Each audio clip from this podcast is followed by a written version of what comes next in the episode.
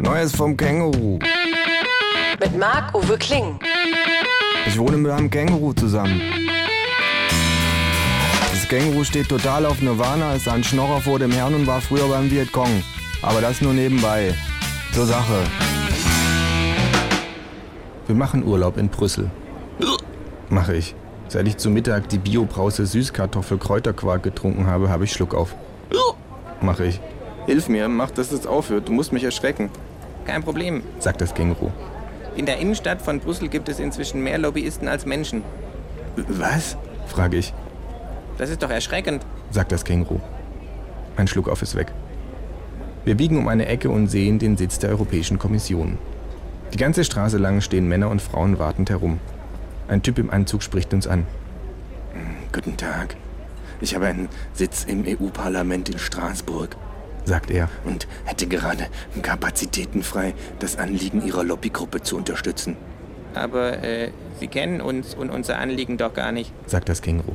Oh, Sagt der Mann. ich bin mir sicher, dass wir gemeinsame Interessen haben. Er deutet auf den schwarzen Koffer, in dem ich mein Handgepäck herumschleppe. Eine Frau im Businesskostüm nähert sich uns, Ha- Hau bloß ab, Schätzchen, das ist meine Ecke. sagt unser Parlamentarier. Er wendet sich wieder zu uns.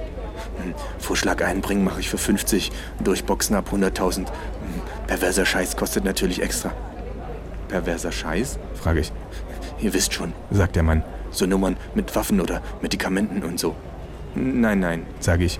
Unsere Auftraggeber möchten nur, dass sie ein Gesetz durchboxen, das alle Parlamentarier unter Androhung von Strafe dazu verpflichtet, jegliche Nebenjobs, Nebeneinkünfte und sonstige Lobbybeziehungen sofort und vollständig offenzulegen. Völlig geschockt blickt mir der Mann ins Gesicht.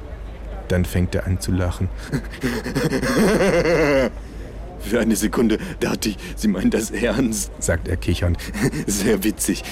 Als ob die Kollegen so einem Gesetz jemals zustimmen würden. Er wischt sich eine Lachträne aus dem rechten Auge. Also, was kann ich wirklich für Sie tun?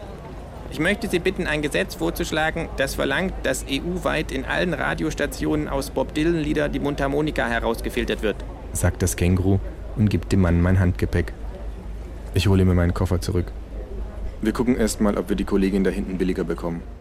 Als wir im Zug zurück zum Flughafen sitzen, sage ich, stell dir nur mal vor, wenn wir scheißreich wären, was wir uns für tolle Gesetze kaufen könnten, Wenn wir scheißreich wären, sagt das Känguru. wären wir mit den Gesetzen, die es gibt, wahrscheinlich ganz zufrieden.